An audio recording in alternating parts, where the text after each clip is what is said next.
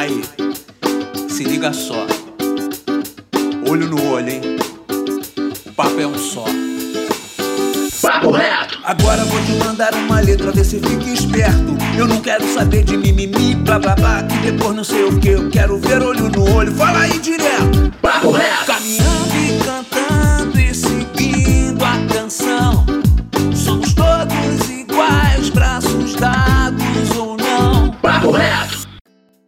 Olá, galera, tudo bem? Meu nome é Pedro e nós vamos começar o primeiro episódio do nosso programa Papo Reto, podcast do Instituto Reação durante esse período de quarentena, né, dessa, dessa pandemia do coronavírus, né? Inclusive, o nosso tema de hoje é justamente esse, né? Como é que os jovens estão se sentindo diante dessa pandemia? E para a gente discutir esse tema, nós temos os nossos convidados, que é, são a educadora Mariana Fernandes, que está aqui presente conosco. Olá. Muito obrigado, Mariana. Nosso educador Gilson Silveira. Fala, Gilson. Olá. Nossa aluna da UB5 da Rocinha, a Caroline Alves. Oi, gente. Fala, Carol. Oi. Nosso aluno da UB5 de Rocha Miranda, o Lucas Sarmento. Fala, Luquinha. Bom dia, boa tarde, boa noite a todos. Isso aí, bom dia, boa tarde, boa noite. Você pode escutar em qualquer horário. E, por último, e não menos importante, nosso sensei, nosso professor de judô aqui do Instituto Reação do Polo da Cidade de Deus, o sensei Diogo Ferreira. Fala, sensei. Bom dia a todos, é um prazer estar aqui com vocês. Muito obrigado. E aqui a gente vai apresentar um pouquinho, antes da gente começar o debate, a gente vai falar um pouquinho sobre o que, que é essa pandemia, né? o que, que ela está acontecendo, né? Ela começou lá na China, né? Na cidade de Wuhan, né? Eu tenho essa mania de querer imitar o sotaque dos outros, mas eu não consigo fazer isso. Aliás, eu nunca vi nada de chinês na minha vida, né? Enfim, essa epidemia ela se espalhou pela Ásia e depois chegou na Europa. A Europa hoje é o epicentro da epidemia, ou seja, onde tem mais casos. A Ásia, a maioria dos países ali já conseguiram superar essa parte, né? É, estão parando essa epidemia. Coreia do Sul, Japão e a própria China são exemplos disso. E foi se espalhando pela Europa, é, ela foi chegando. A, a, a coronavírus é uma, um vírus que ele não chega chegando. Ele chega, entra na tua porta e 14 dias depois ele fala: Cheguei. E até lá você já falou com geral, você já falou com todo mundo. E você já passou isso aí para todo mundo. E conforme isso foi acontecendo, isso foi crescendo lá e até chegar no Brasil. E chegou no estado de São Paulo no dia 25 de fevereiro, que foi o primeiro caso confirmado. E desde então, nós temos 34 mortes e mais de 1.800 casos confirmados. E a gente ainda não chegou no pico dessa epidemia, né? É, e os estados com mais casos estão em São Paulo e Rio de Janeiro. E a gente vai iniciar esse debate com algumas perguntas né, aos nossos convidados de hoje. Eu vou convidar o nosso mediador e educador, Gilson Silveira, que está aqui com a gente, que vai começar a nossa rodada de perguntas. Manda bala, Gilson. Então, galera, é, é, eu sou educador novo no Reação, né? Vocês, alunos, não me conhecem ainda. Eu comecei a trabalhar no Reação né, na semana em que parou as atividades, né? É, só para vocês terem uma ideia, a gente teve uma aula em Rocha Miranda, né, um dia só de trabalho e logo depois parou naquela sexta-feira fatídica, mas eu tô aqui na equipe, tô aqui para somar com vocês. E aí uh, a gente fazendo esse podcast, né, assim, é, na ideia, a gente pensou em primeiro perguntar diretamente para vocês, jovens, né, é, como é que está sendo uh, uh, essa essa vivência, né, isso, como é que vocês estão experimentando essa, essa situação e uh, uma das. A primeira pergunta que eu tenho para você é, é, quais são as principais dificuldades né, que vocês estão tendo para se manter numa quarentena, né? Porque essa coisa de ficar em casa direto, né? lembrando que é muito importante ficar em casa, porque o principal, chave desse vírus é a, a rápida transmissão, a rápida disseminação. Então a gente tem que ficar em casa, é a maneira mais segura de, de começar a combater esse vírus. Eu queria saber como é que está a vida de vocês aí, sendo jovens, né? Essa coisa de querer sair. Jovem a gente sabe que sai, né? Gosta de sair, gosta de se divertir. E como é que estão sendo as, as principais dificuldades de vocês em se manterem em quarentena? Quem será o primeiro candidato a falar Pode- aqui? Você pode falar um pouquinho pode- pra gente aí, Carol? Claro, é. Então, eu acho que uma das maiores dificuldades, eu, eu digo pra mim, é manter minha mente ocupada com coisas boas, porque eu não sei vocês, mas eu sou muito ansiosa e acho que a maioria das pessoas que sofrem desse mal, momentos como esse, é, é normal entrar em pânico, desespero, criar algumas ciladas mentais, imaginar cenários catastróficos. Aí é se colocar em uma posição não muito legal.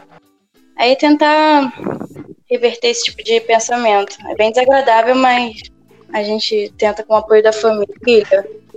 É, esse tipo de interação que tira a gente da rotina, porque eu tô de quarentena antes de entrar em quarentena, na real. Só que como tem, a gente tem essa pressão de ter que ficar em casa, aí é uma sensação diferente, porque a gente tá sendo meio que obrigado, né? E a tendência é que aumente, né? Esse tempo de quarentena, né? Esse que é o, que é o mais desesperador, né? Em termos de pessoas ansiosas, né? Exatamente. Já no, no caso, essa quarentena está sendo um pouco, vamos dizer, mais é, extensiva, porque acho que teve uma queda de alguém. Karina, acho que caiu. É, a Carol caiu, mas pode continuar falando. Está sendo um pouco mais extensiva, porque possuo na minha casa alguém que está duplamente na área de risco, que seria meu pai, que já é maior de 60 anos e também hipertenso. Então, todo mundo da família tem que ter um cuidado a mais. A gente praticamente só sai de casa para comprar mantimentos e alimentos. A gente sempre está ficando em casa. E pode ser um pouco angustiante ficar todo esse tempo em casa, sem sair, sem ver nada. Eu tento ocupar minha mente lendo livros, entrando em contato com meus professores e vendo que matérias vão ficar atrasadas e já prontamente estudando elas antes que aconteçam, para eu já ter sempre deixar meu cérebro trabalhando, nunca pensando na, podemos dizer, no mundano que estou dentro de casa, sem poder desenvolver mais meu conhecimento cognitivo e conhecimento social com outras pessoas. É, realmente, né? E, inclusive a prefeitura recomendou, né, que esse tempo de quarentena da educação se estenda, né, até o fim de abril, Exatamente. inclusive para colégios particulares e provavelmente isso também vai os alunos terão que estudar isso online, né? A gente tem até uma outra questão para pensar e aquelas aqueles alunos, aquelas é, estudantes que não têm acesso à internet, né? Mas enfim, fala um pouquinho para a gente aí, Diogo. Como é que tá tudo isso aí? Como é que vocês estão se sentindo aí? As dificuldades de se manter em quarentena etc. Ah, a dificuldade assim de ficar dentro de casa não é tão não é tão tão tão grande assim para mim. Só que tá sempre estar sempre ocupado, né? Eu sou pai, tenho um filho pequeno, três anos, e tem que estar sempre fazendo um, um pouco a rotina que ele tinha antes e fazer com que ele gaste essa energia toda que criança pequena tem, né? Então, estou criando jogos, tarefas de casa, tentando fazer com que ele se interaja mesmo dentro de casa, tenha evolução também no, no colégio, entendeu? Que está no aquele ensininho básico É, na né? creche e a gente tem que estar sempre movimentando o nosso filho. Enquanto a mim, eu estou utilizando a plataforma de leitura, curso online. Graças a Deus aí, algumas plataformas estão dando bastante curso online e eu estou aproveitando isso. Boa. E como é que. Pedro, Hum, Não, é- pode é falar. porque é uma observação Hum. só para fazer, porque ah, a gente pensa muito em ocupar a mente com, com diversão, né, vendo série, jogando, essas coisas, mas uma coisa que aparece com muita força né, é a necessidade do trabalho, a necessidade de estar sendo produtivo, né?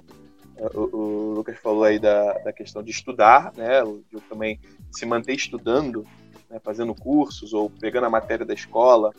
E a gente aqui do Reação, essa coisa do home office, de trabalhar, isso eu acho que é importante para a cabeça também, né? É, é uma coisa que está aparecendo, é uma observação que eu queria fazer.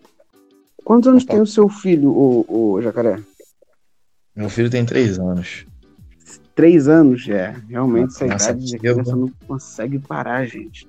É, Não, faço circuito, brinco, faço um judozinho com ele, eu me canso e ele continua querendo mais. É, eu tô É, aqui em casa adianta. com o 1 também. Meu Deus do céu. E tem que ter muita disciplina também, complicado, né? Né? Isso, E o difícil é você falar que não pode ir pra praça, não pode ir pra rua, não pode ir, não se divertir com ele fora de É casa. verdade. exatamente. E eu me lembro É, que eu fui, precisei, precisei sair, precisei ir no mercado. E ele pediu por favor, querendo sair, eu tive que, manter ele dentro de casa. Eu tava falando com os amigos que se essa pandemia desse uns quatro anos mais pra frente, a gente ia ter umas crianças de 10 anos em casa, né? Então ia ser um pouquinho mais de ajuda, Mas um pouquinho mais do que, desculpa. de ajuda, né? Exatamente. Na idade de 5 anos, a a criança demanda muito, né? Sim, É, toda hora atenção, não pode parar.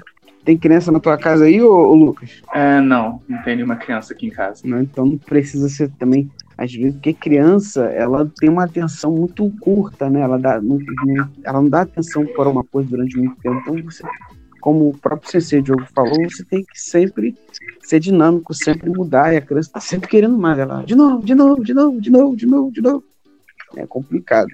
É verdade, eu também queria fazer um apontamento sobre isso, que apesar que eu não tenho nenhuma criança em casa, mas a minha família é muito grande, né? E a gente mora na Rocinha, enfim. Eu agora me mudei, mas eu estou acompanhando muito de perto, principalmente a minha irmã, né, que tem duas crianças pequenas, sendo uma criança autista e uma que tem dois anos. E é muito comum que as nossas casas, principalmente em favela, sejam casas bem pequenas, né? Normalmente a gente não tem um quarto para cada um. Então isso vai se tornando cada vez mais difícil, né? Quanto menor a criança, quanto menor o espaço e quanto que isso afeta também na saúde, né? Enfim, a gente vai poder discutir isso um pouco mais à frente. É.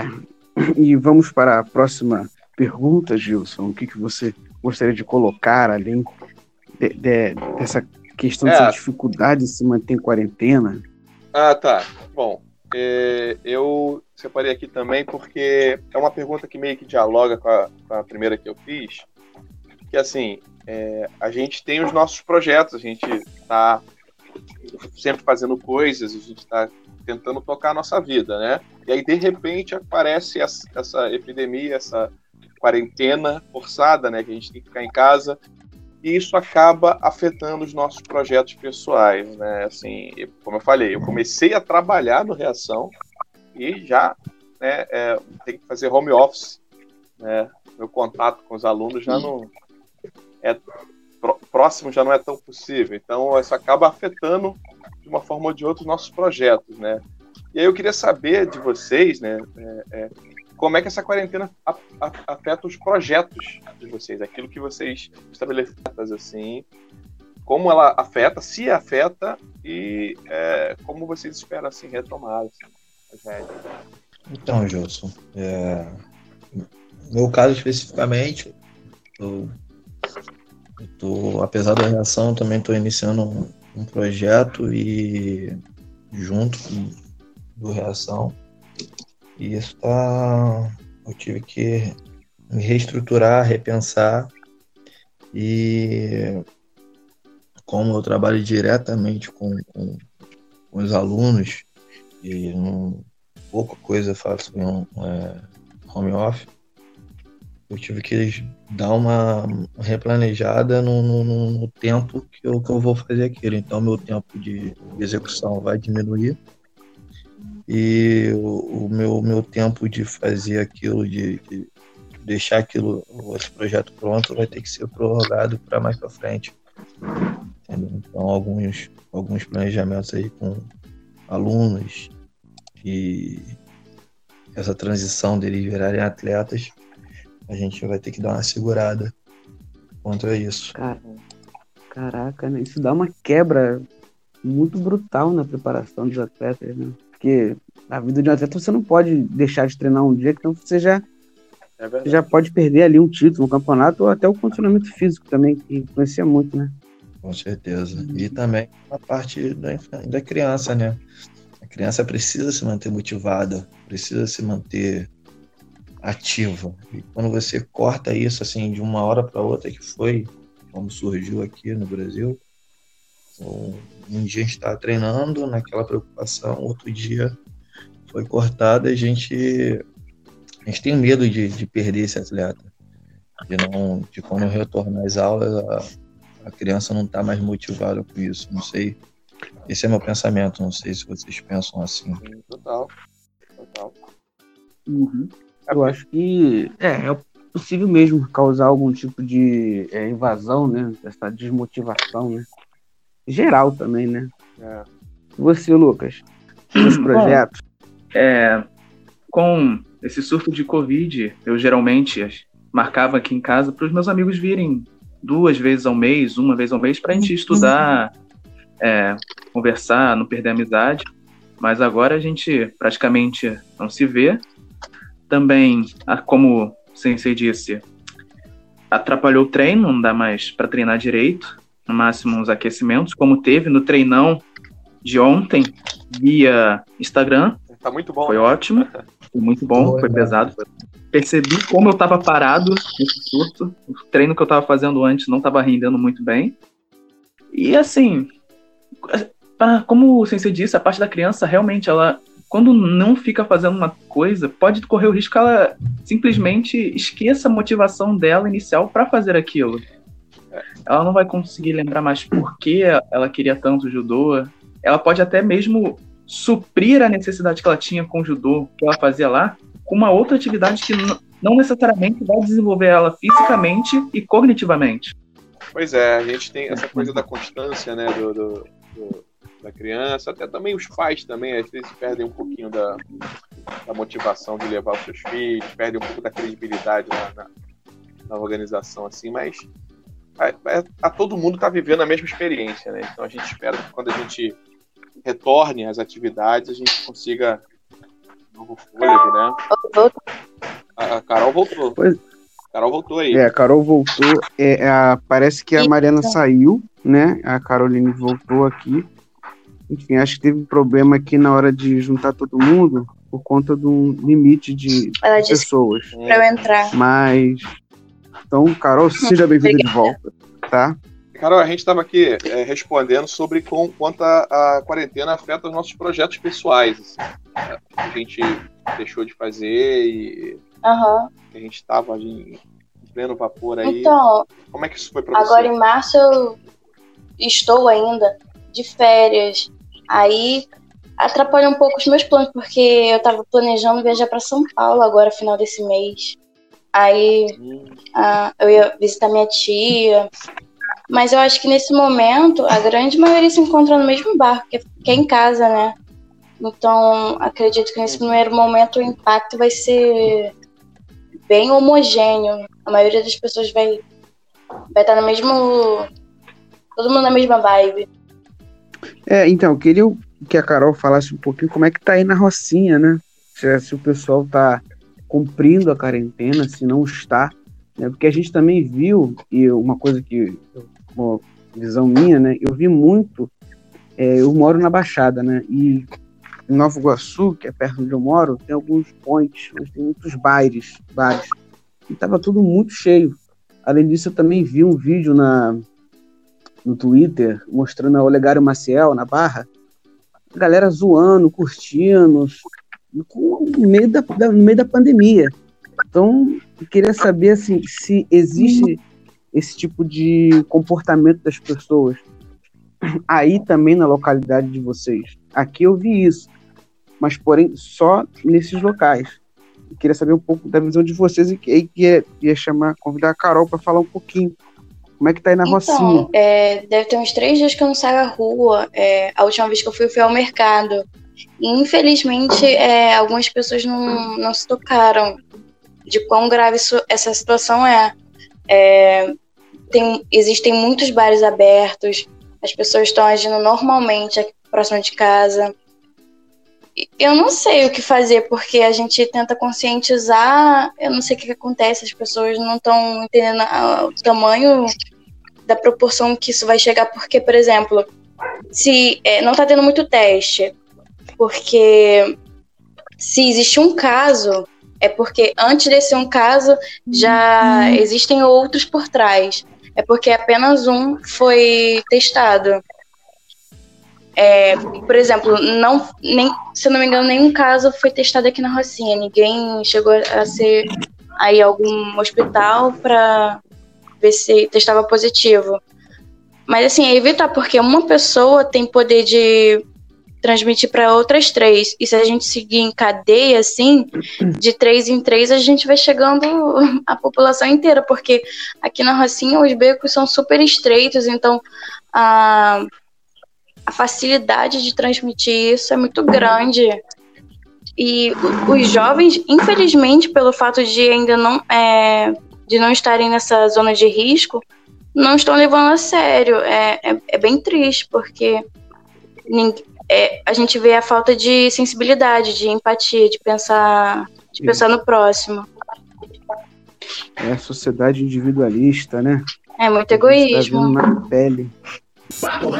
Esse Diogo estava fazendo um apontamento né, sobre brasileiro, né? Que tem essa mania de achar que não é com ele, né? de não acreditar que vai acontecer. Primeiro foi que o vírus não chega no Brasil porque é um país quente, é um país tropical, então não vai acontecer. Ah, não vai acontecer porque eu tô imune a, por conta disso ou aquilo. E acabou que É que o brasileiro, tem uma, Extremamente brincalhão, Hum. né? De transformar tudo em meme. Aí acaba que banaliza certos assuntos tão importantes. Parece que é tudo uma mera piada. Isso que a Carol falou foi muito, muito providencial.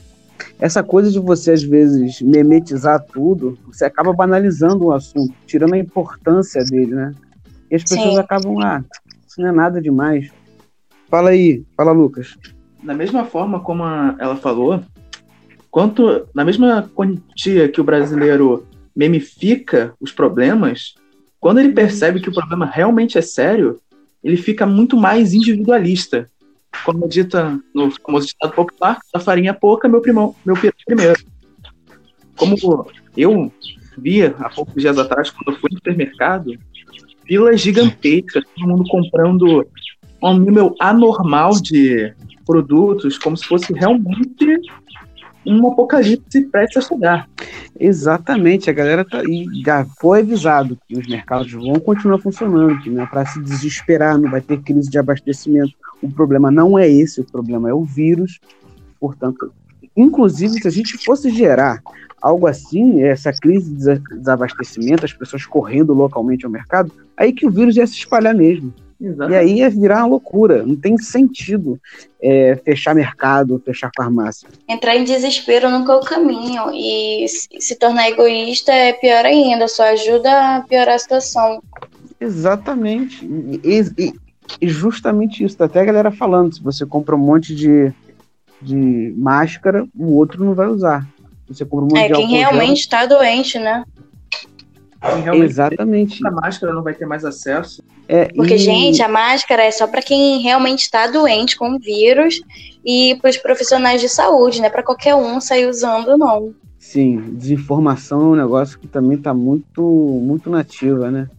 Foi Esse gerada mesmo fake no- news. É, eu, eu tava aqui no mercado há pouco e tinha um senhor, né, falando que tava de boa, que acabou de tomar a vacina. Não, ele não tá de boa. Ele tomou vacina para gripe e a vacina para gripe não é pro coronavírus. Então, tem gente achando que tá imune já pro, pro corona. Então, pô, isso é um outro problema que a gente toda hora tem que enfrentar, que é a desinformação. Eu fiquei muito chocada com um vídeo que está circulando na internet. Eu não sei se vocês chegaram a assistir. Acho que até passou na televisão de um, de um moço no supermercado, assim, de, de atacado lá em São Paulo, que ele sobe em cima das caixas e começa a gritar para as pessoas que elas estão comprando sem necessidade, que tem pessoas que só vão receber no dia 5 isso me deixou muito chocada e assim remete a isso que vocês estão falando, né? Assim, a dificuldade que o brasileiro tem de, de, de pensar no outro.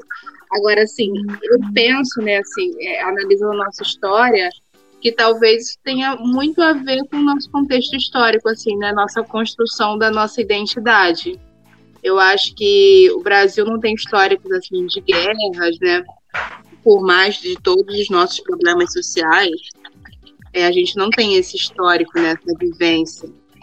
E, e também é, isso é verdade. E a próxima é a questão da construção da nossa identidade, né? O brasileiro tem uma, tem uma, é, eu percebo assim, uma dificuldade de valorização da própria identidade.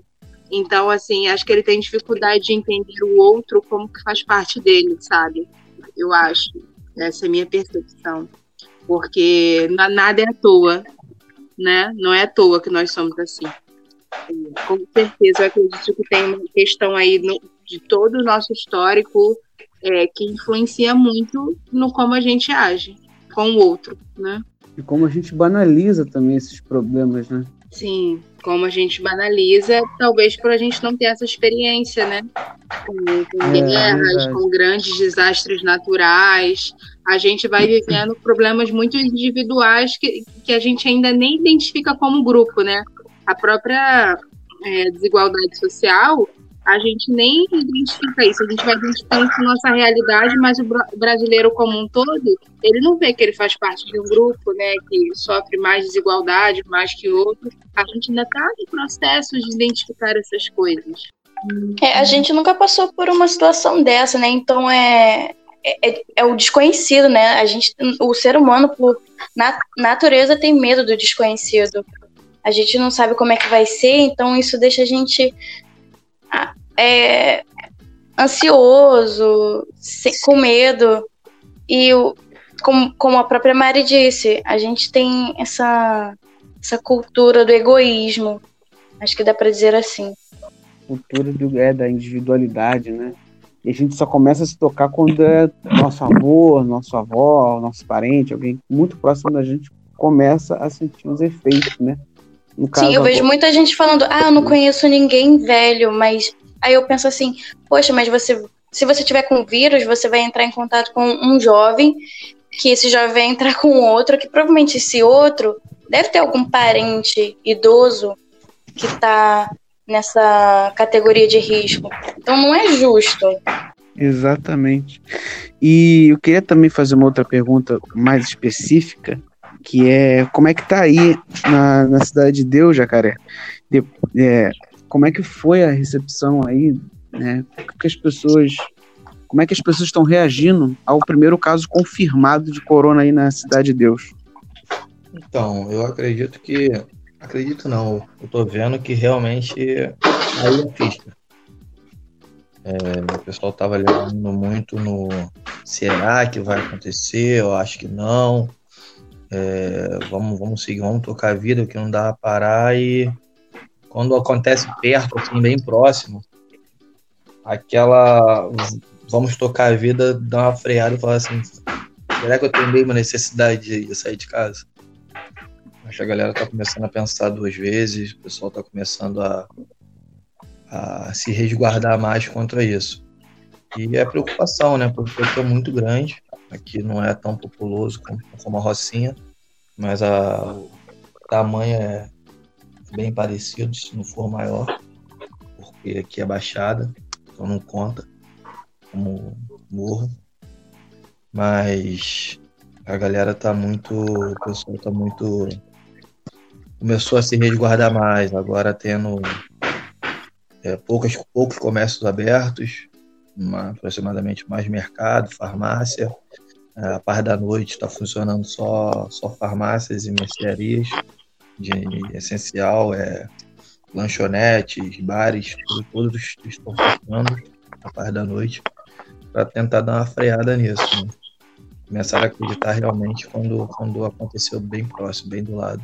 É, realmente é o que está sendo vivido. Tem, que é o certo, fechar a maioria dos comércios, fechar as aglomerações de pessoas, ter poucos comércios abertos, sendo somente os essenciais, como até bancos mesmo, podem ser é, interditados por hora, como está sendo feito em alguns bancos, onde números determinados de pessoas entram de cada vez na agência para terem espaço suficiente para não ter a contaminação, nosso espaço mínimo de um metro e meio, se não estou enganado, fazendo que o ciclo do vírus acabe se quebrando. e não enchendo o pouco que temos de sistema de saúde atualmente no Brasil. É. O Diogo já falou. Com é, essas pessoas não podendo, tendo, teoricamente não podendo ir, já entramos num problema aqui no Rio de Janeiro, que da SEDAI, de problemas com a distribuição de água nas comunidades, fazendo que as pessoas tenham que sair de suas residências, irem para mercados ou mercearias locais, podendo entrar em contato com o vírus para adquirir água. As pessoas que moram nessas comunidades poderiam falar mais sobre isso. É, é isso é verdade, não. porque a minha mãe mora na Rocinha e minha mãe mora com os meus irmãos, enfim. São seis pessoas dentro de uma casa, né? De quatro cômodos.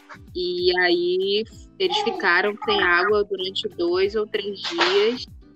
E, e, e isso foi oscilando, né? Porque como a Rocinha é muito grande, é, você percebe que ah, falta água na, na Rua 2, depois falta na Cachopa, mas as pessoas estavam falando sobre isso, e não só na Rocinha. Eu vi na televisão também, né, fontes.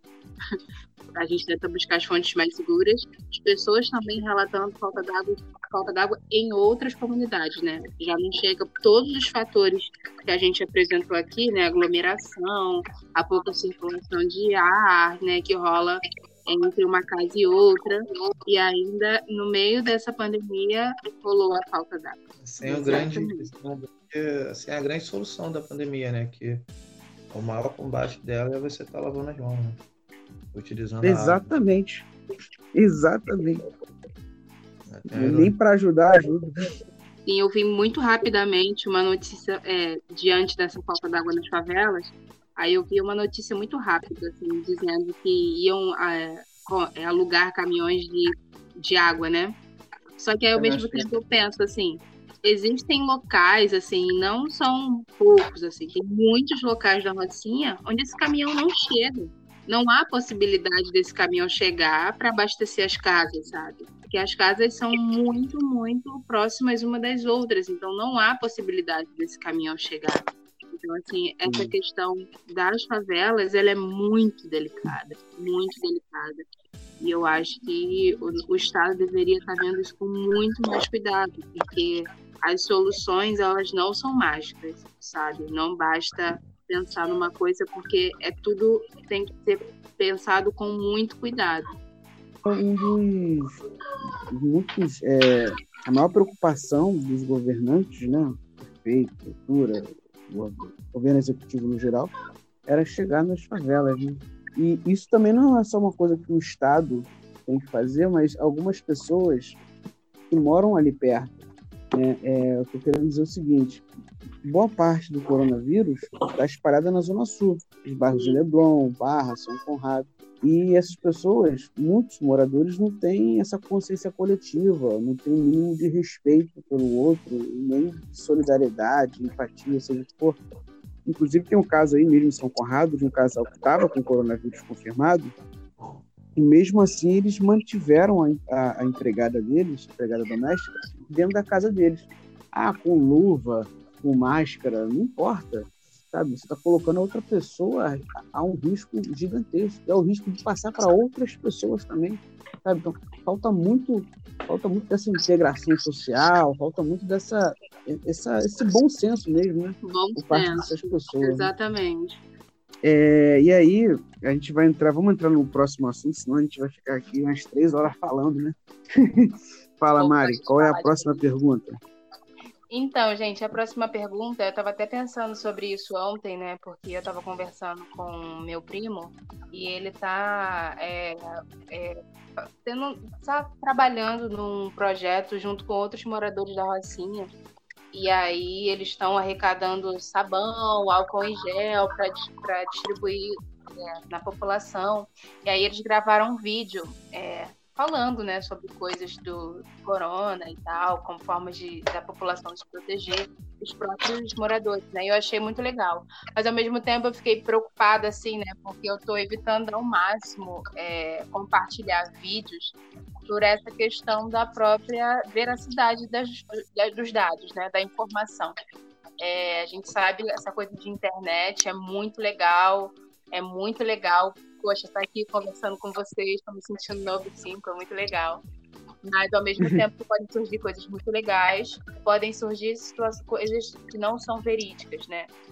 E como que essas informações que não são reais, que se propagam, se compartilham, né, podem afetar muito a vida das pessoas, né? Principalmente aquelas que têm dificuldade né, de distinguir quando uma, é, de usar as ferramentas, né, para conseguir identificar quando aquela informação é falsa ou não é real.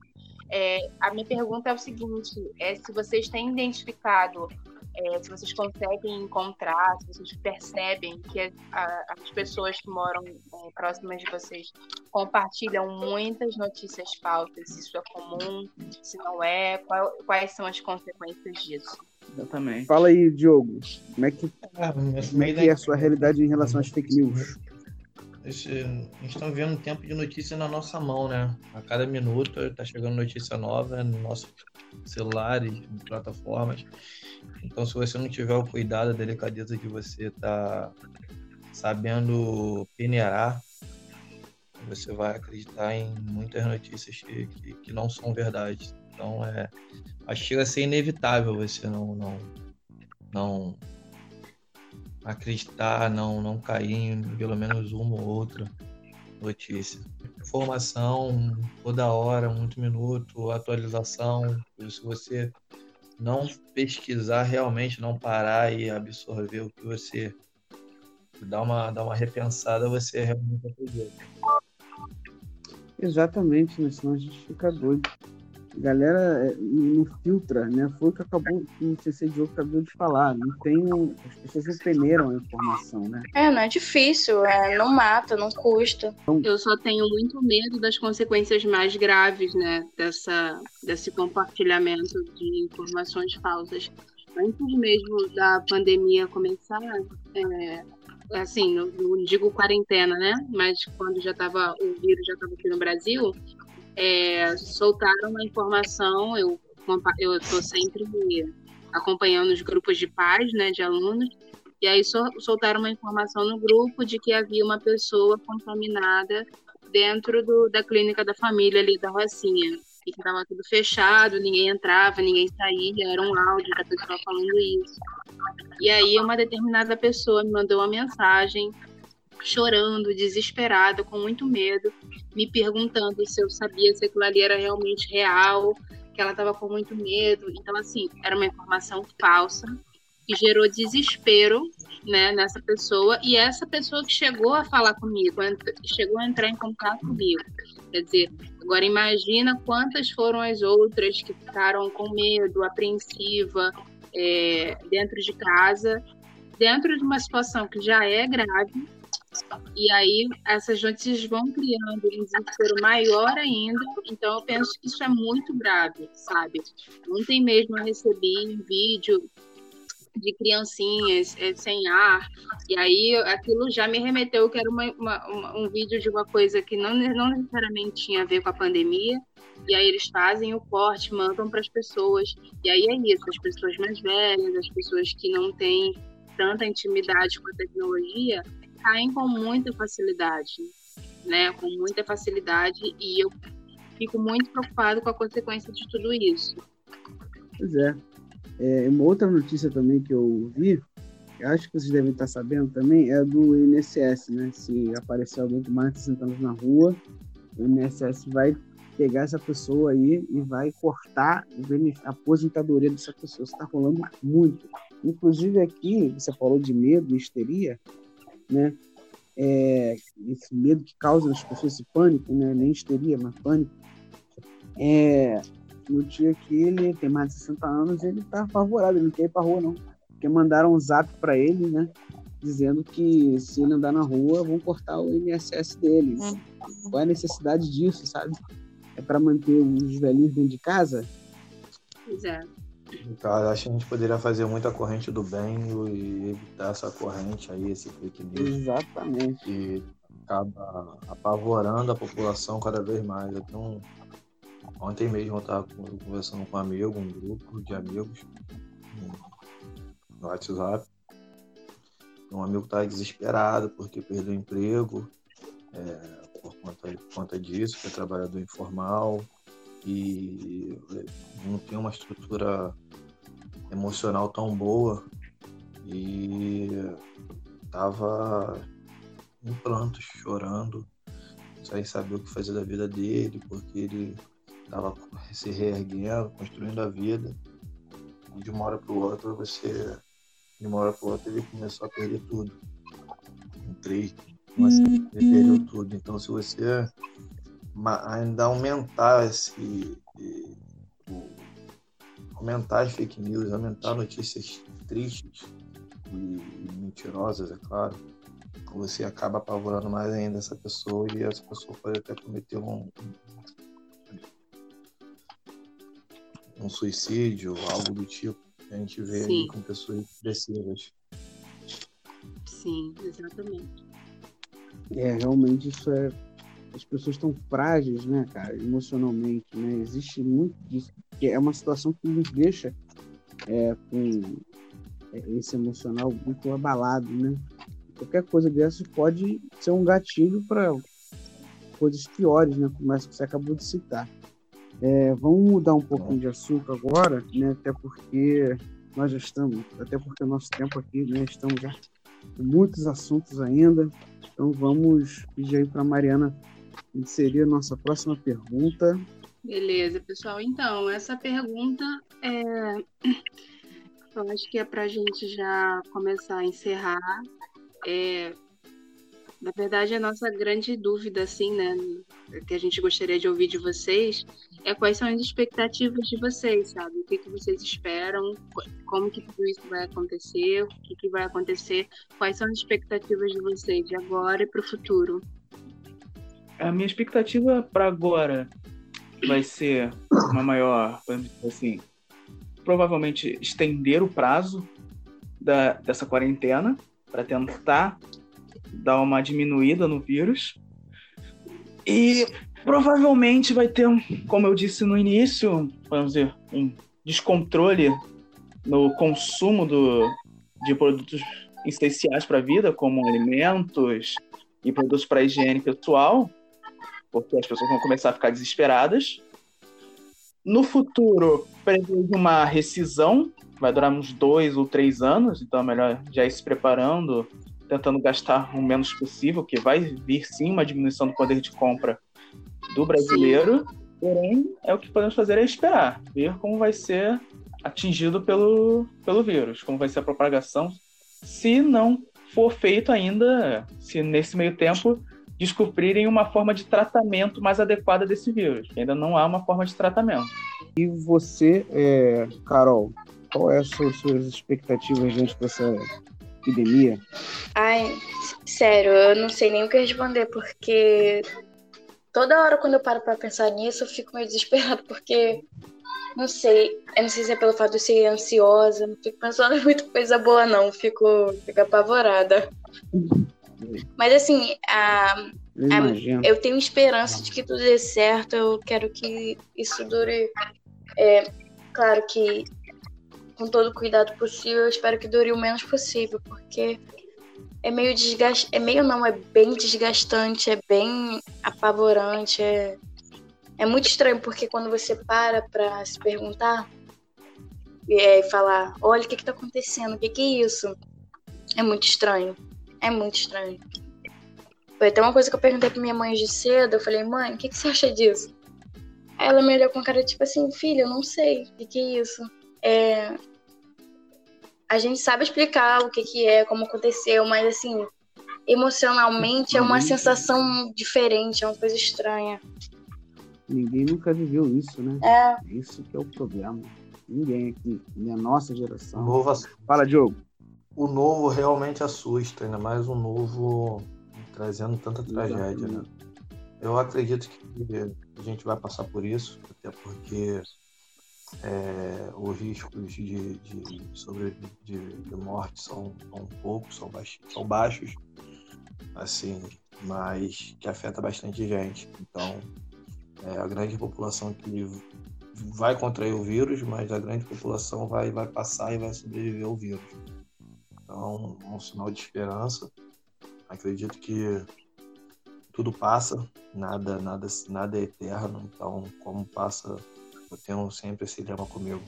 A alegria é passageira e a dor também é passageira. Então, é um momento que a gente está passando novo, assustador, mas vai passar, a gente vai se reconstruir e coisas boas vão vir mais para frente.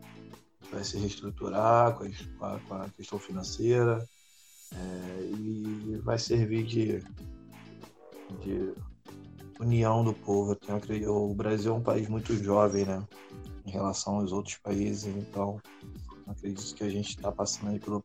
Eu acredito que eu, pelo menos, estou passando pela primeira grande pandemia assim que está apavorando o mundo, pelo que eu estou vivendo. E isso daí vai servir para a gente se unir cada vez mais, unir os povos e pensar em trabalhar juntos quanto a isso. Eu sou muito positivo. É isso aí. E suas palavras, Mariana? Olha, é, eu tô igual a Carol, muito assustada, né, Carol? Isso causa muita ansiedade na gente. É, principalmente, acho que ainda posso me considerar jovem, não posso, Pedro? Todos nós somos jovens. Toda, flor, toda idade tem sua flor. É. Eu tava até conversando isso com meu namorado, né? Porque eu, particularmente, sou de classe muito popular, e aí a gente começa a fazer alguma né, ascensão social, né? Através de muitos anos de trabalho, de estudo. E aí vem isso e impacta totalmente a nossa vida, né? Os nossos projetos estão, estão parados.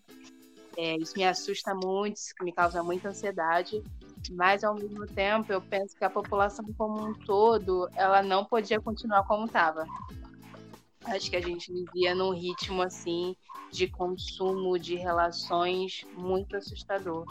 Então eu acho que talvez seja uma oportunidade para a gente ressignificar as coisas, é, ressignificar como um todo e reaprender a viver, a consumir, para que daqui para frente a gente possa viver uma realidade um pouco melhor.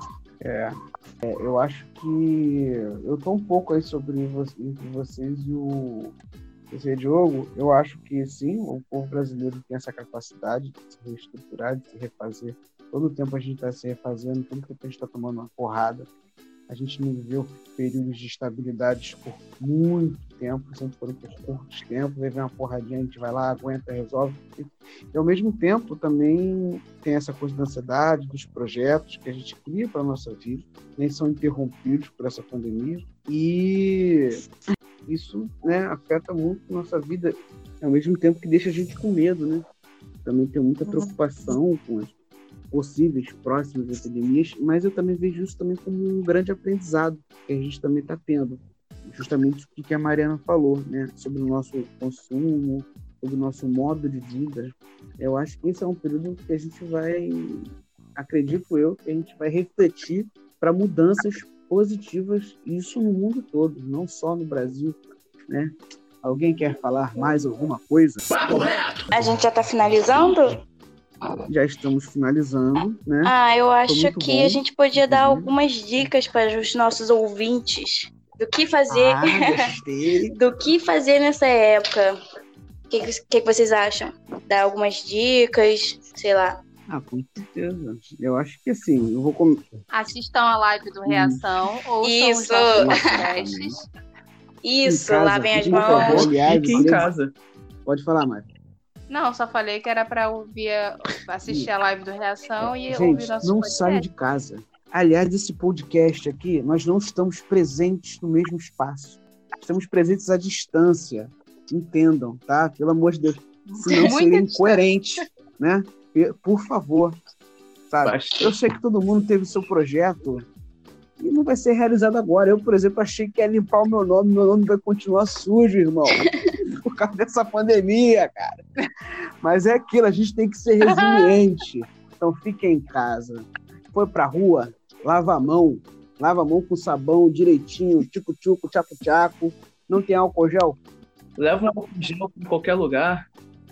Leva um Exatamente. Leva um álcool gelzinho ah, pra tudo quanto é canto, sempre casa, passando álcool gel. Roupa, toma um banho. Se tiver idoso, grupo de risco em casa, pior ainda. Então você tem que tomar muito, mas muito cuidado. Vou falar o que eu falei pro meu irmão. Deixa o encontro pra, com a morena pra depois.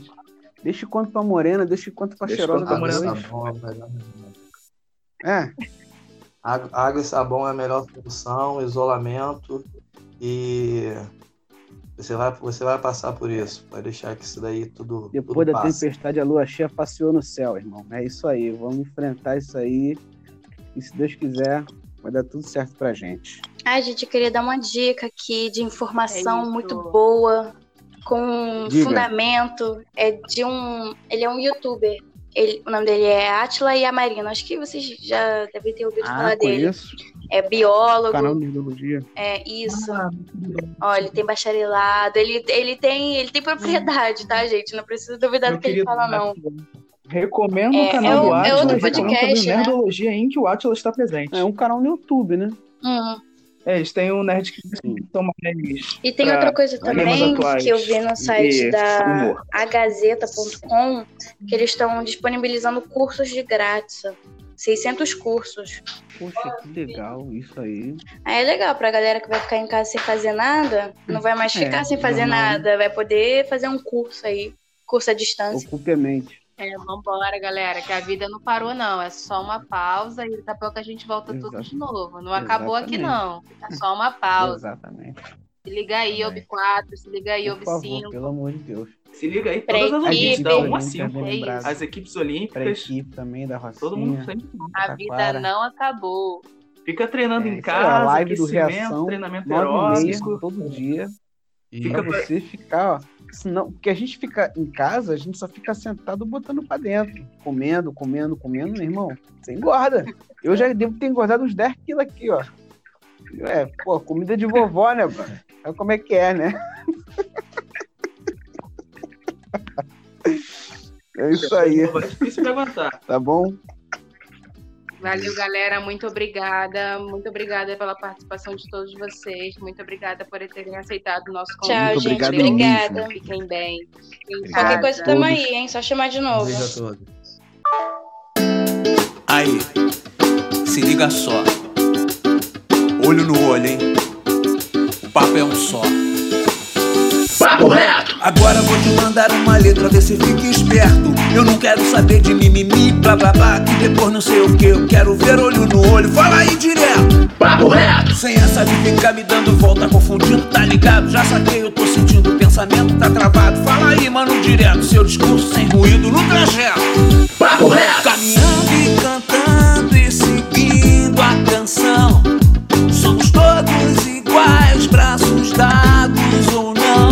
Wow.